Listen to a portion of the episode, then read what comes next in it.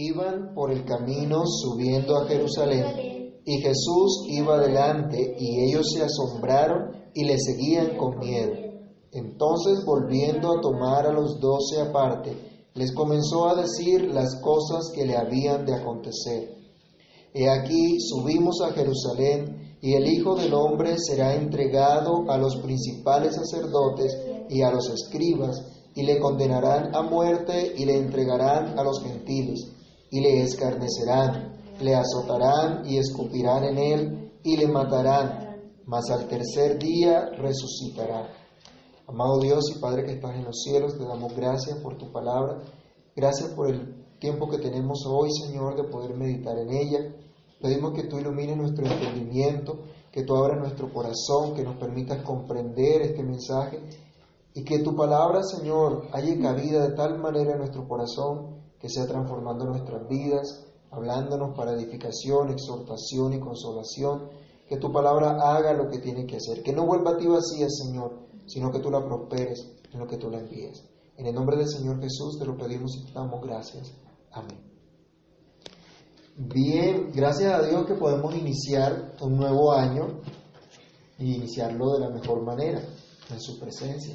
Más que con el folgorio, las comilonas y todas esas cosas, es mejor comenzar en la presencia del Señor, siendo agradecidos con Él por toda su bondad, por todo lo que Él ha hecho con cada uno de nosotros.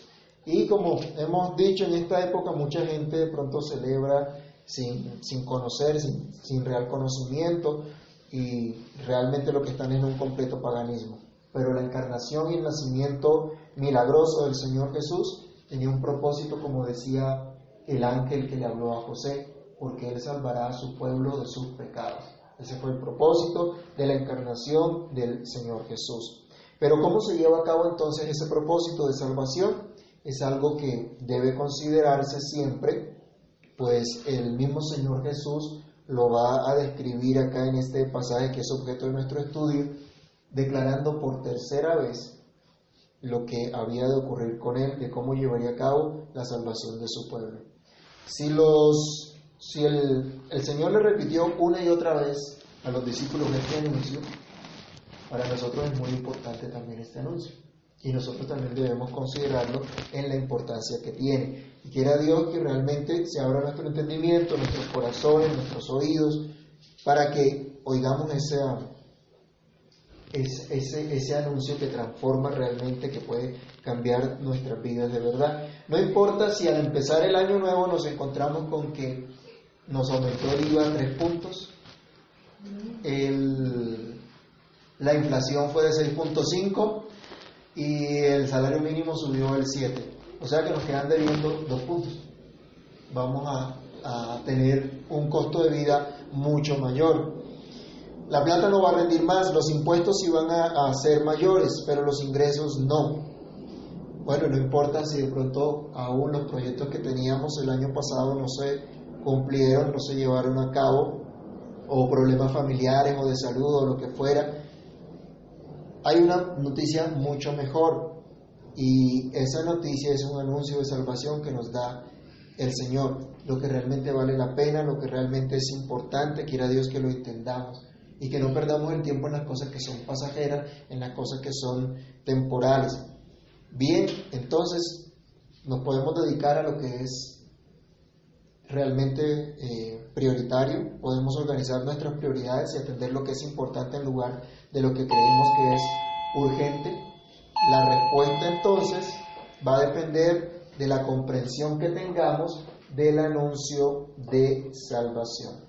Entonces, este anuncio de salvación nos dice, vamos otra vez al versículo 32, que iban por el camino subiendo a Jerusalén y Jesús iba adelante y ellos se asombraron y le seguían con miedo. ¿Qué ocurrió?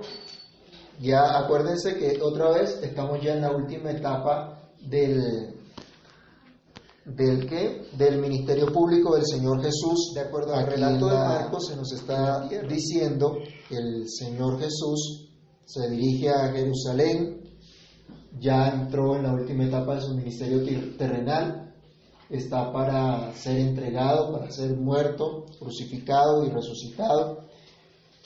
Era en Jerusalén donde se tendría que cumplir todas las profecías que se, que se habían dicho sobre él. Era en Jerusalén donde la gente subía a celebrar también la fiesta de la Pascua.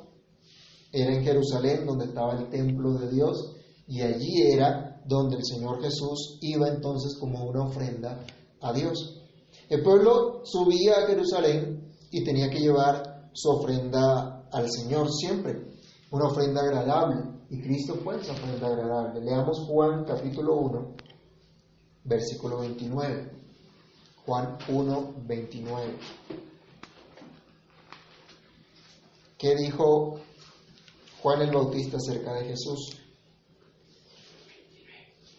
Juan 1, 29.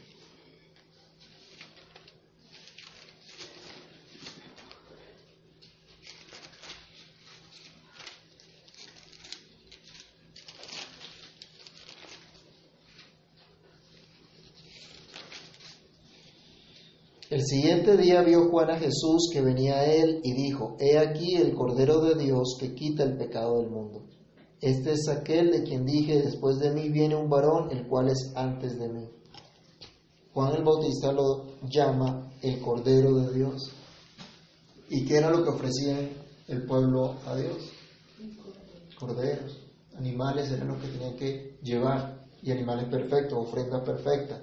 Pero el cuadro más detallado del sacrificio del Señor como ese cordero está en Isaías capítulo 53 y podemos leer del verso 7 al 11. Isaías 53, 7 al 11, que nos dice, angustiado él y afligido, no abrió su boca, como cordero fue llevado al matadero y como oveja delante de sus trasquiladores enmudeció y no abrió su boca. Por cárcel y por juicio fue quitado, y su generación quién la contará, porque fue cortado de la tierra de los vivientes, y por la rebelión de mi pueblo fue herido, y se dispuso con los impíos su sepultura, mas con los ricos fue en su muerte, aunque nunca hizo maldad, ni hubo engaño en su boca. Con todo eso, Jehová quiso quebrantarlo, sujetándole a padecimiento cuando haya puesto su vida en expiación por el pecado, verá linaje, vivirá por largos días, y la voluntad de Jehová será en su mano prosperada, verá el fruto de la aflicción de su alma, y quedará satisfecho. Por su conocimiento justificará mi siervo justo a muchos, y llevará la iniquidad de ellos. La única ofrenda perfecta a Dios, la única ofrenda para un Dios perfecto la podía hacer Cristo el hombre perfecto. ¿Para qué? Para hacer perfecto también al pueblo de Dios. Hebreo nos dice, porque con una sola ofrenda hizo perfectos para siempre a los santificados. Solo Jesús podía dar esa ofrenda a Dios. Solo Jesús podía presentar esta ofrenda al Señor para satisfacer perfectamente la ley de Dios, cumpliendo con su vida, pero también cumpliendo al llevar el castigo que nosotros merecíamos, al llevar la culpa que nosotros merecíamos. Él demuestra entonces que Él ha venido a entregar su vida en obediencia a la voluntad de Dios. Si recordamos todo lo que hemos estudiado hasta ahora en Marcos, lo que hemos visto en Marcos, nos damos cuenta que todos los hechos de Jesús hablan precisamente de la obediencia al Padre, que vino a hacer todo lo que el Padre le había mandado. En los Salmos está escrito, el hacer tu voluntad, oh Dios, me ha agradado. Tu ley está en medio de mi corazón. Eso era lo que Jesús venía a hacer. La voluntad del Padre. Hebreos recuerda nuevamente este, este salmo. A eso vino el Señor. Y vino para, para hacer esa voluntad de Dios, para que en esa voluntad seamos nosotros perfeccionados. Aquellos que son familia de Dios. ¿Y quiénes son familia de Dios? Veamos Marcos, aquí mismo Marcos, el capítulo 3, versículo 35, que dijo Jesús acerca de quién es su familia, de quiénes son sus hijos, su pueblo, su parentela. ¿Alguien lo encontró? Lo puede leer, Marcos 3:35.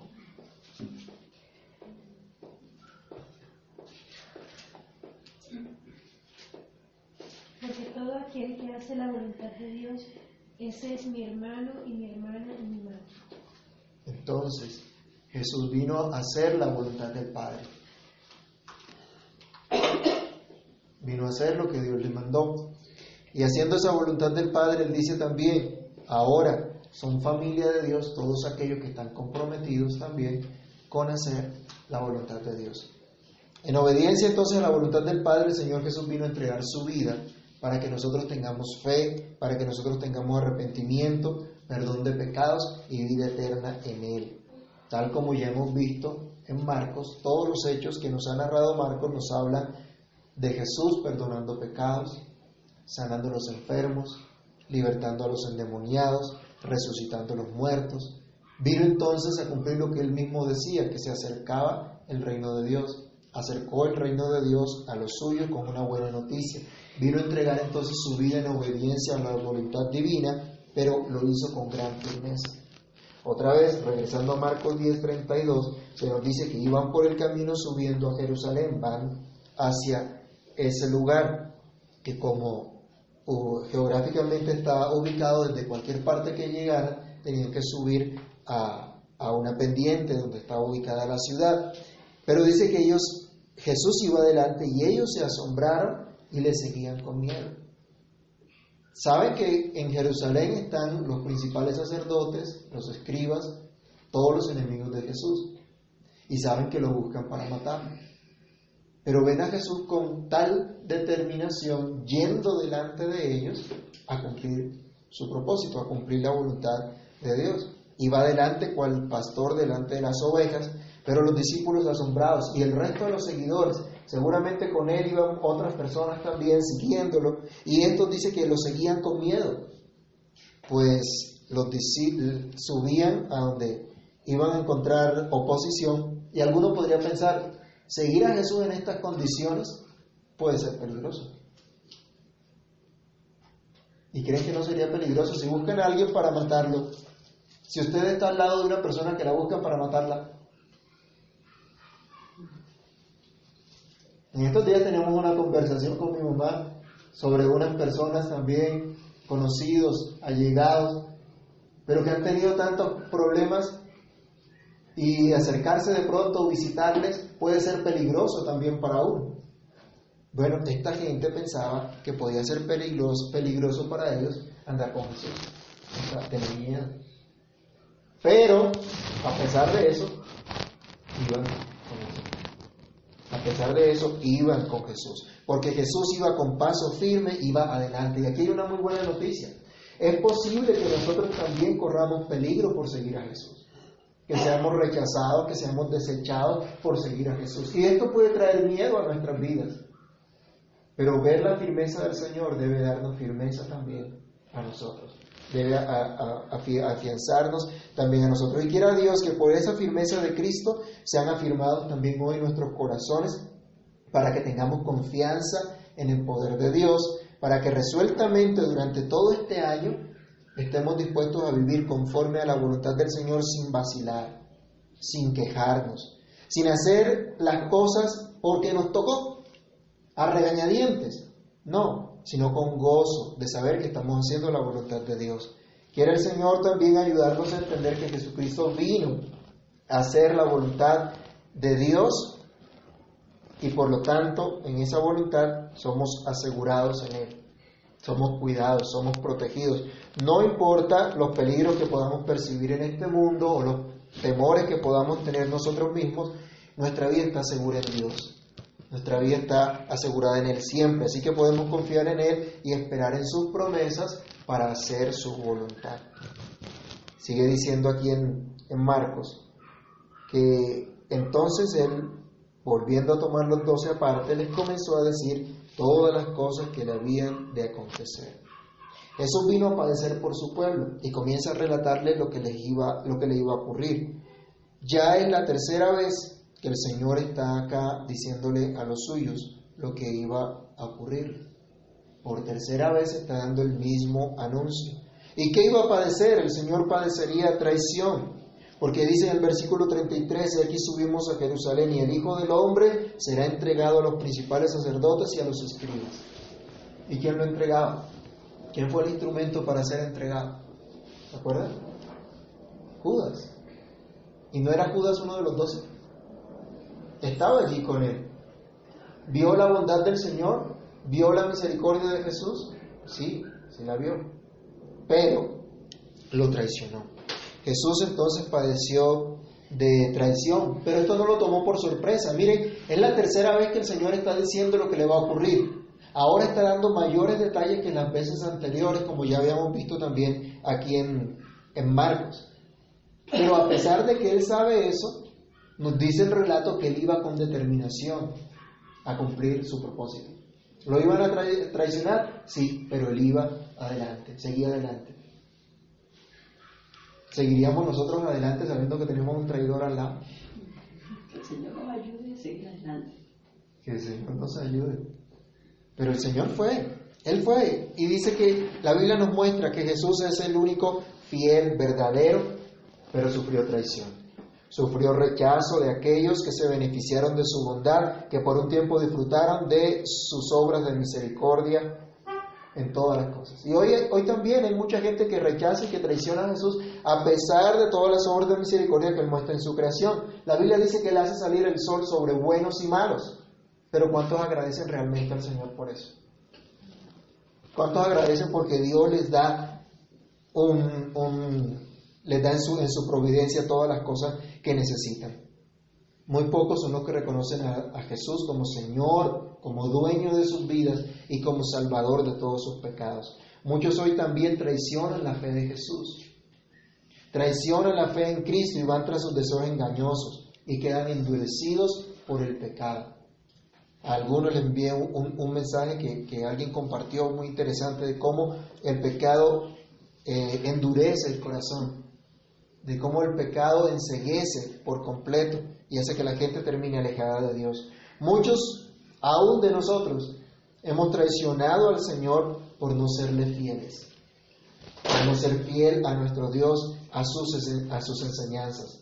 Pero Jesús padeció todo esto para mostrarnos que Él permanece fiel, que Él no puede negarse a sí mismo.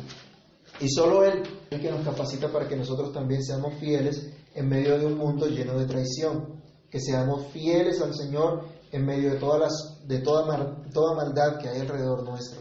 Jesús vino a padecer por su pueblo un juicio injusto. Sigue diciendo en el versículo 33, el Hijo del Hombre será entregado a los principales sacerdotes y a los escribas y le condenarán a muerte. Si existe algo injusto, fue el juicio que recibió el Señor. Él no tenía delito alguno para que lo persiguieran y mucho menos para que lo condenaran a muerte. Pero fue condenado a muerte. Fue un juicio injusto. Y Jesús sabía que se exponía a eso. Si nosotros sabemos que nos vamos a exponer a un juicio injusto, ¿aceptamos ese juicio? Yo creo que no. ¿No han hecho los políticos así, los que han salido del país diciendo que no hay garantías? Aunque las hayan, pero bueno. Ellos dicen, no hay garantías y se van y huyen de la justicia. El Señor sabía lo que se iba a exponer. Él nunca hizo maldad, jamás hubo engaño en su boca. Anunció entonces a sus discípulos que iba a padecer injusticia porque lo condenarían a muerte. Pero a pesar de ese juicio injusto, el justo juicio de Dios sí se estaba ejecutando sobre el pecado. El justo juicio de Dios viene sobre los desobedientes. Pero Jesús nunca fue desobediente pero Él llevó el juicio que usted y yo merecíamos, el juicio de los malvados, de los injustos, para que fuésemos nosotros justificados y limpiados de toda maldad, porque Él llevaría el castigo que todos nosotros merecíamos. Él pagaría la culpa que llevamos nosotros, que teníamos nosotros. ¿Puede haber algo más injusto entonces que el juicio al que fue sometido el Señor Jesús? ¿Puede haber algo más injusto de parte de los hombres que condenar a muerte a un inocente?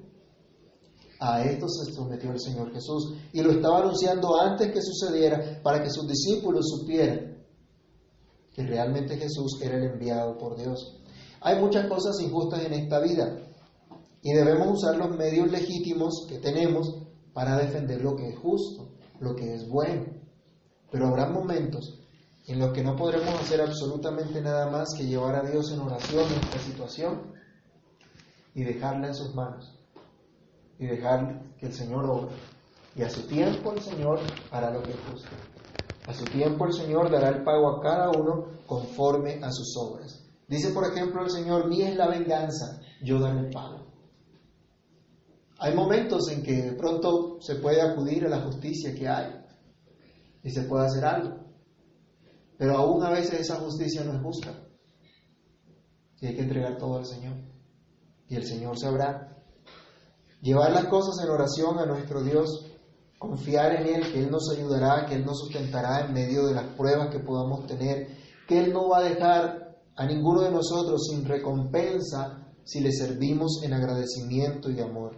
Hebreos capítulo 6, versículo 10, es un estímulo grande para cada uno de nosotros si de corazón servimos al Señor. Vamos a leerlo, Hebreos capítulo 6, versículo 10.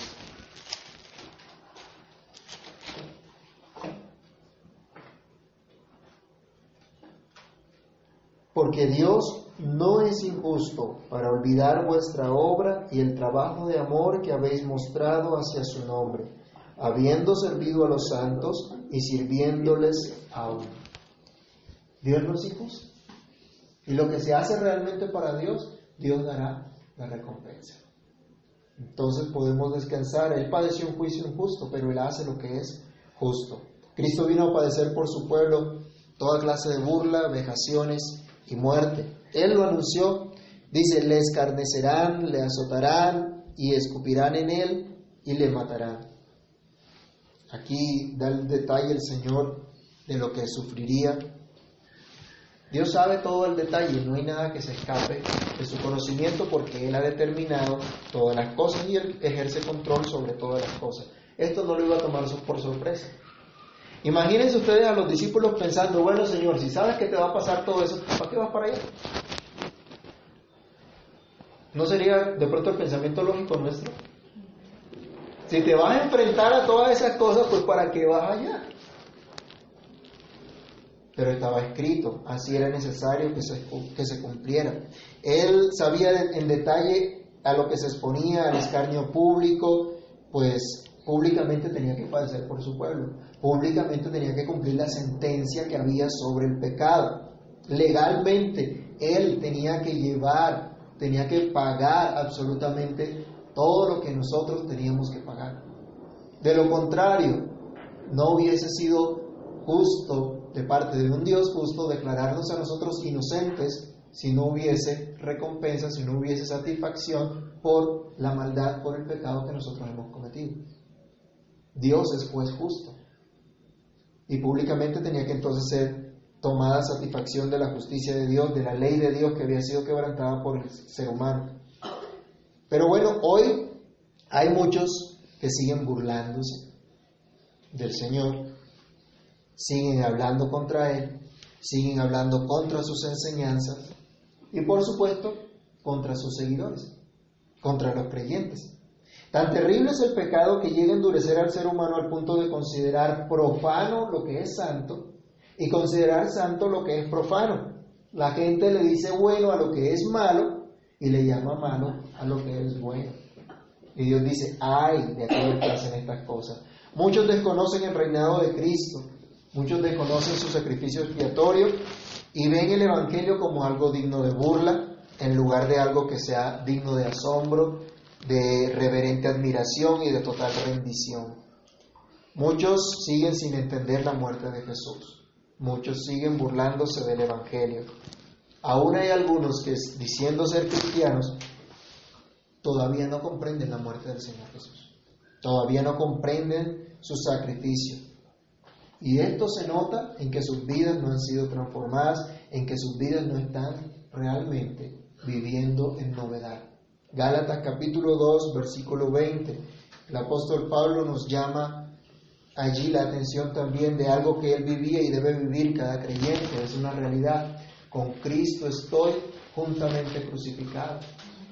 Por causa del pecado estamos crucificados con Cristo. Fuimos llevados a la cruz con Cristo. Y él dice, ya no vivo yo, sino que Cristo vive en mí. Lo que ahora vivo en la carne lo vivo en la fe del Hijo de Dios, el cual me amó y se entregó a sí mismo por. Legalmente fuimos a la cruz con Jesús. Pero cada día Debe ser una realidad que sea Cristo el que viva en nosotros.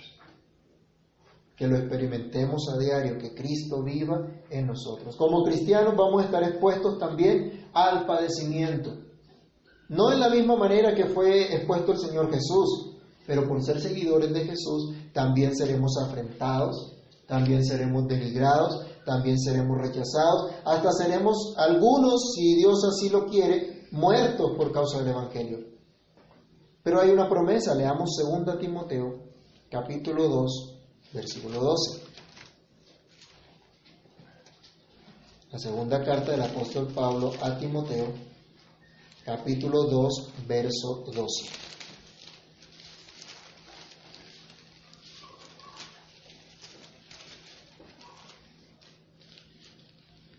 Dice, si sufrimos, también reinaremos con Él. Si le negaremos, Él también nos negará. Hay padecimientos, pero dice, si sufrimos, también reinaremos con Él. Reinaremos con Cristo por la eternidad. Por último, el Señor Jesús anunciaba no solo sus padecimientos, sino también su victoria. Dice el final del versículo 34, mas al tercer día resucitará. El anuncio entonces de salvación dice Jesús vino para triunfar.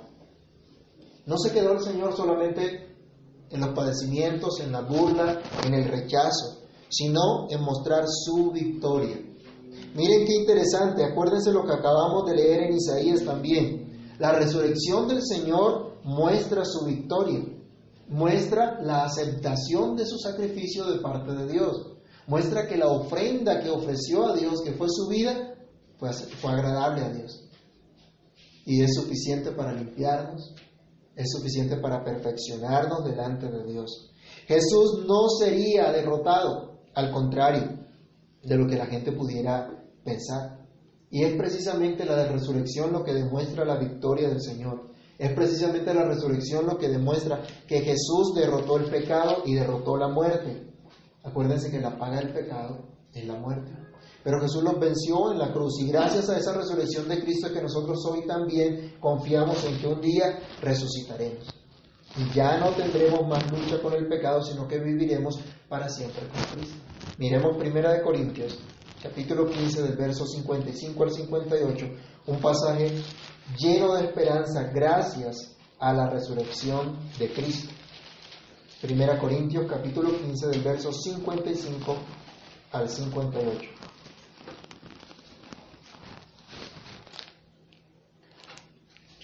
Se nos dice, ¿dónde está, o muerte, tu aguijón? ¿Dónde, oh sepulcro, tu victoria? Ya que el aguijón de la muerte es el pecado y el poder del pecado la ley. Mas gracias sean dadas a Dios que nos da la victoria por medio de nuestro Señor Jesucristo. Así que, hermanos míos amados, estad firmes y constantes, creciendo en la obra del Señor siempre, sabiendo que vuestro trabajo en el Señor no es en vano. De este pensamiento tenemos que armarnos entonces en, la, en, en nuestro día a día, en la lucha contra el pecado, sabiendo que Jesús derrotó el pecado. Y ahora podemos vivir en esa victoria de Cristo. Él ya pagó por todos nuestros pecados. Ya no tenemos deuda alguna, ya no podemos ser esclavos del pecado. Ya fuimos crucificados con el Señor Jesús, pero también hemos sido resucitados con Él para que vivamos en una vida nueva. ¿Hay padecimientos en nuestra vida como cristianos? Sí. ¿Hay dificultades? Sí. ¿Somos expuestos a burlas e injusticias? Sí. Pero tenemos la victoria de Cristo. Él venció y por Él podemos vencer también nosotros. Tenemos ya la seguridad de la vida eterna porque tenemos el Espíritu de Dios morando en nuestras vidas. Porque Cristo vive, nosotros también viviremos y viviremos por siempre. Así que con este pensamiento debemos armarnos para el resto de este año. ¿Comprendemos el anuncio de salvación? ¿Creemos y descansamos en este maravilloso anuncio? Quiera Dios que este año tengamos siempre presente este anuncio que el Señor ha hecho de su muerte y de su resurrección, de ese sacrificio perfecto para librarnos, para salvarnos, y que nos enfrentemos cada día al día a día que tengamos confiados en la obra del Señor y que tengamos la disposición de vivir con gozo lo que es de acuerdo a la voluntad de nuestro Dios. Que Dios abra nuestros corazones para entender y nuestros oídos para oír siempre ese anuncio de salvación. Oremos. Padre que estás en los cielos, en el nombre del Señor Jesús te, te damos muchas gracias por tu bondad, te damos muchas gracias por tu misericordia, por tu palabra, Señor, que nos sustenta, nos alienta. Gracias, muchas gracias, porque tú eres el Señor nuestro Dios. Gracias porque tú, Jesús, sabías de antemano todas las cosas que te habían de acontecer. ¿Cómo llevarías a cabo el cumplimiento de la salvación de tu pueblo? Ayúdanos a confiar en esta verdad, en este anuncio que tú hiciste, en este hecho que ya nosotros hemos visto cumplido, para que estemos confiados, seguros en ti, que podamos tener certeza, Señor, de que tu sacrificio fue perfecto y que nos ha hecho perfectos también a nosotros, que podamos vivir en esa realidad de la perfección de la obra de Cristo, en esa realidad de tener una vida nueva en ti, de estar crucificados al pecado y de estar vivos para ti, Señor. Que eres tú, oh Dios, nuestra única motivación y que nuestra prioridad única debe ser vivir para tu gloria, vivir para ti, Señor, servirte a ti con todo nuestro corazón. Ayúdanos en medio de las dificultades que puedan presentarse. Ayúdanos en medio, Señor, de la adversidad, del rechazo, la injusticia. Cualquier cosa, Señor, danos tu gracia para perseverar en ti. Señor, te agradecemos porque nos permites comenzar en tu presencia este nuevo año y pedimos que nos ayudes y que nos guardes y que nos permitas siempre estar confiados y ser sostenidos por ti, por tu gracia, por tu misericordia. En el nombre del Señor Jesús te lo pedimos, Padre Santo, y te damos muchas gracias, Señor. Amén.